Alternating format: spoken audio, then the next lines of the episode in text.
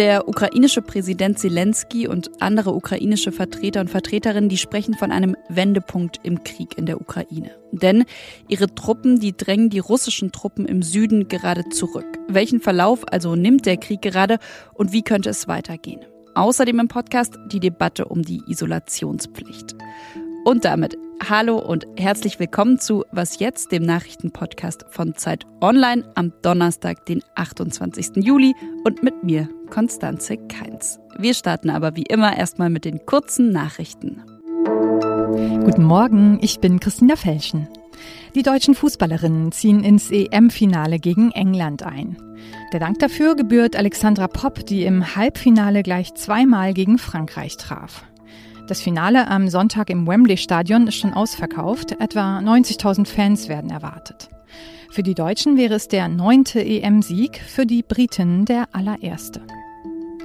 Die Bundesregierung hat den Verkauf von 109 Panzerhaubitzen an die Ukraine genehmigt. Und das laut einem Bericht schon vor Wochen, trotz der anfänglichen Ablehnung gegen direkte Waffenlieferungen. Unterdessen hat Präsident Volodymyr Zelensky angeboten, der EU in der Energiekrise mit ukrainischem Strom auszuhelfen. Viktor Orban, der rechtsnationale Regierungschef von Ungarn, steht aktuell wegen eines Holocaust-Vergleichs in der Kritik. Und auch sonst ist Ungarn finanziell und politisch aktuell ziemlich isoliert. Orban sucht nun weltweit nach neuen Verbündeten, zuletzt zum Beispiel in Brasilien und Russland. Heute will er Österreich besuchen. Bundeskanzler Karl Nehammer von der konservativen ÖVP empfängt ihn mit militärischen Ehren in Wien. Redaktionsschluss für diesen Podcast ist 5 Uhr. Werbung.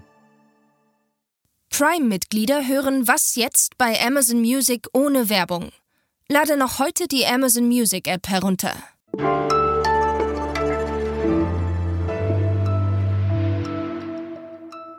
Über fünf Monate ist es jetzt her, dass Russland die Ukraine angegriffen hat. Und seitdem hat Russland im Osten der Ukraine und auch im Donbass-Gebiet erobert. Die ukrainischen Truppen, die haben daraufhin versucht, die russischen Truppen aber woanders unter Druck zu setzen und haben eine Offensive im Süden begonnen. Jetzt stehen sie vor der Stadt Cherson und ja, so hat Präsident Zelensky in einer Videobotschaft auch schon gesagt, in der Region Cherson zeige sich, dass sich die Ukraine in Richtung Sieg bewege. Aber kann man wirklich von einer Wende in diesem Angriffskrieg sprechen und welchen Verlauf könnte der Krieg im Süden des Landes nehmen? Darüber will ich sprechen mit, Sie kennen ihn, unserem Militärexperten, dem Zeit Online-Autor Hauke Friedrichs. Hallo Hauke. Hallo. Ich habe es kurz schon zusammengefasst, aber vielleicht nochmal in deinen Worten, wie ist die militärische Lage im Süden der Ukraine aktuell?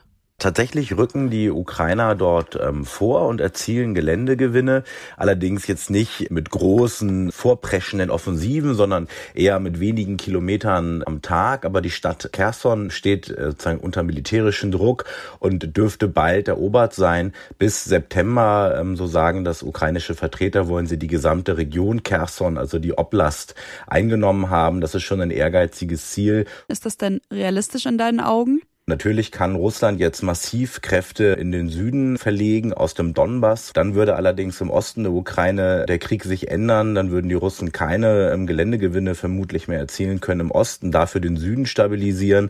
Wir haben in diesem Krieg schon länger eigentlich eine Pattsituation, dass keine Seite große Gewinne erzielen kann. Auf jeden Fall ist äh, sozusagen das Momentum aktuell eher bei der Ukraine als jetzt bei den Russen. Warum schaffen die ukrainischen Truppen denn jetzt dort im Süden gerade etwas, was eben zum Beispiel im Osten oder im Donbass nicht geklappt hat? Russland hat seine Einheiten jetzt ja seit Monaten in diesem Krieg. Die Soldaten sollen wenig Möglichkeiten haben, sich zu regenerieren. Das schwächt natürlich einfach Russland ganz erheblich. Gerade im Süden ähm, scheint Russland wenig Truppe stehen zu haben, weil sie halt alles in den Donbass verlegt haben. Da treffen die Ukrainer dann auf Einheiten, die ihnen unterlegen sind, zahlmäßig zum Teil. Zudem setzen sie sehr klug die aus dem Westen gelieferten Waffensysteme ein, vor allen Dingen die Mehrfachraketenwerfer. Damit können Ziele in bis zu 80 Kilometer Entfernung sicher getroffen werden. Und so schalten die Ukrainer gezielt Munitionsdepots aus, zerstören aber auch Straßen und Brücken, sodass sie den Gegner die Bewegungsmöglichkeit nehmen. Und mit dieser selben Taktik waren sie bereits erfolgreich zu Beginn des Krieges, als sie Kiew verteidigt haben. Und das scheint ihnen im Süden jetzt wieder sehr gut zu gelingen. Wenn wir mal auf den weiteren Verlauf des Krieges zurückblicken, was würde es denn jetzt bedeuten, wenn die Ukraine tatsächlich Kherson zurückerobert? Also sprechen diese ukrainischen Vertreter, spricht Zelensky da gerade zu Recht von einer Wende im Angriffskrieg? Immer wenn die Kriegsparteien sich sozusagen zu den eigenen Erfolgen äußern, ist natürlich viel Propaganda dabei, auch bei der Ukraine. Ein Wendepunkt wird auch mit der Einnahme von Kherson nicht erreicht, zudem man sagen muss, dass es ja ein Ende dieses Krieges nicht durch Militär geben können wird, sondern nur durch Verhandlungen mit Russland. Und ob jetzt tatsächlich die Position der Ukraine stärker wird für Gespräche mit Putin, wenn sie sozusagen Geländegewinne erzielen, das ist wirklich ganz schwer zu sagen. Das ist ja die Strategie der Ukrainer, die sie selber angekündigt haben, im Sommer jetzt noch militärische Erfolge ähm, erzielen und ab Herbst dann mit Russland verhandeln. Aber momentan ist sozusagen ein Ende des Krieges nicht in Sicht. Es ist sicherlich möglich, dass Russland unter Druck gerät, aber ähm, da müssten deutlich mehr Waffenlieferungen aus dem Westen noch kommen, wenn sie jetzt wirklich in die Gegenoffensive übergehen wollen. Zum Halten der Front scheint ihnen ja die bisherigen Lieferungen zuerst mal zu reichen. Die Frage ist aber auch, wie Russland reagiert. Putin hat ja gesagt, sie haben gerade erst angefangen. Das ist natürlich auch Propaganda, aber Russland hat noch starke Möglichkeiten, die eigene Schlagkraft dort zu erhöhen. Und zum Ende dieses Gesprächs empfehle ich Ihnen noch diesmal zwei Texte. Einmal natürlich den Text von Hauke Friedrichs genau zu diesem Thema, zur Gegenoffensive im Süden der Ukraine. Und dann noch einen zweiten Text von dem Kollegen Maxim Kiriev, der in Russland ist und der über das äh, Problem der Russen, eben Soldaten zu finden, geschrieben hat. Denn die Russen, die gehen jetzt anscheinend sogar in Gefängnisse, um Soldaten zu rekrutieren. Vielen, vielen Dank an dich, Hauke. Sehr gern.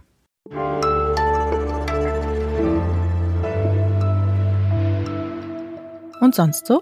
Viele Ballermann-Hits, die gehen gar nicht. Das ist jetzt mal meine persönliche Meinung. Vielleicht haben Sie sich über das Thema in letzter Zeit ja auch den ein oder anderen Gedanken gemacht.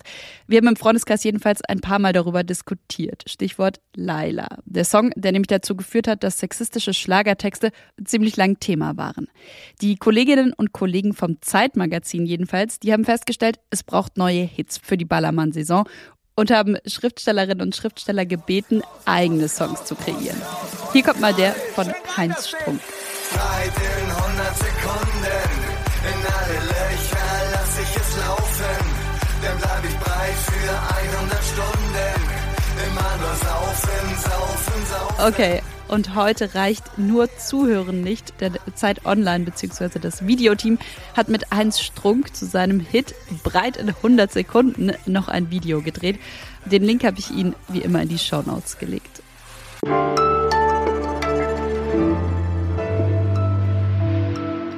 Bei der Frage, wie mit dem Coronavirus bzw. wie mit Infizierten umgehen, da gibt es gerade ja, man könnte sagen, zwei Teams, nämlich Team Freiheit, diejenigen, die die Isolationspflicht jetzt beenden wollen, Andreas Gassen unter anderem, das ist der Chef der Kassenärztlichen Bundesvereinigung, der sagt, wer krank ist, der soll eben zu Hause bleiben, wer sich gesund fühlt, der geht zur Arbeit. Denn nur so könne man die Personalnot lindern. Applaus für diese Argumentation gibt's zum Beispiel von der FDP.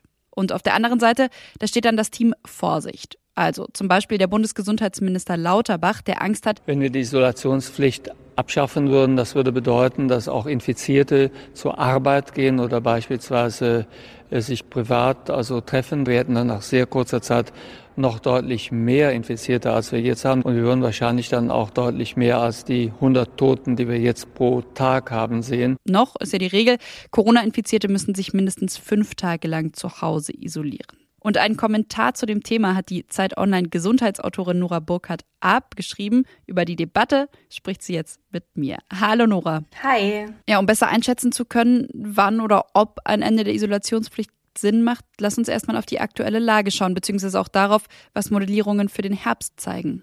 Ja, wir sind ja jetzt schon eine ganze Weile auch mitten in der Sommerwelle. Also das heißt, die Zahlen sind hoch, sehr hoch. Und der Herbst steht ja jetzt auch noch bevor. Das heißt, die ersten Modellierungen zeigen auch durchaus schon, dass es im Herbst tatsächlich einfach noch mal ernster wird. Und natürlich sind wir in einer anderen Situation als vor zwei Jahren. Das heißt, die Verläufe sind zum Teil auch milder, aber nichtsdestotrotz werden die Krankenhausbetten halt schon wieder voll. Also man merkt einfach auch, dass die Lage in den Krankenhäusern jetzt auch schon immer angespannter wird. Jetzt hast du schon gesagt, die Situation ist eine andere. Also viele sind zum Beispiel geimpft, andere sind genesen. Muss man nicht also doch sagen, es ist eben an der Zeit umzudenken, also eben auch mit, und das ist eben das Argument der Befürworter, um Personalengpässe zum Beispiel in Krankenhäusern zu lindern? Der Personalengpass wird dadurch ja nicht besser, wenn die Menschen andere Mitarbeitende anstecken. Und die Situation ist eine andere. Natürlich, weil die Menschen geimpft sind und zum Teil auch genesen. Aber trotzdem, das ist ja die, die völlig falsche Zeit, um das vorzuschlagen. Mitten in der Sommerwelle und eben mit dem Herbst vor der Brust. Und gerade in den Krankenhäusern sind ja eben die Menschen, die tendenziell vor dem Coronavirus besonders geschützt werden müssen. Es sind kranke Menschen, alte Menschen oder auch Schwangere. Und es geht ja noch darüber hinaus, also auch in den Kitas und Schulen, da sind viele ungeimpfte Kinder, vielleicht sogar mit Vorerkrankungen, die jetzt quasi dann immer damit rechnen müssen, von jemandem Infizierten behandelt oder unterrichtet werden zu müssen. Vielen, vielen Dank für das Gespräch, Nora. Ich danke dir, sehr gerne. Und das war's von Was jetzt am Donnerstag, den 28. Juli und von mir, Konstanze Keins. Sie können uns gerne schreiben, wie immer per Mail an wasjetzt.zeit.de und heute Nachmittag um 17 Uhr, da gibt's dann noch das Update, heute mit meiner Kollegin Munja Mayburg.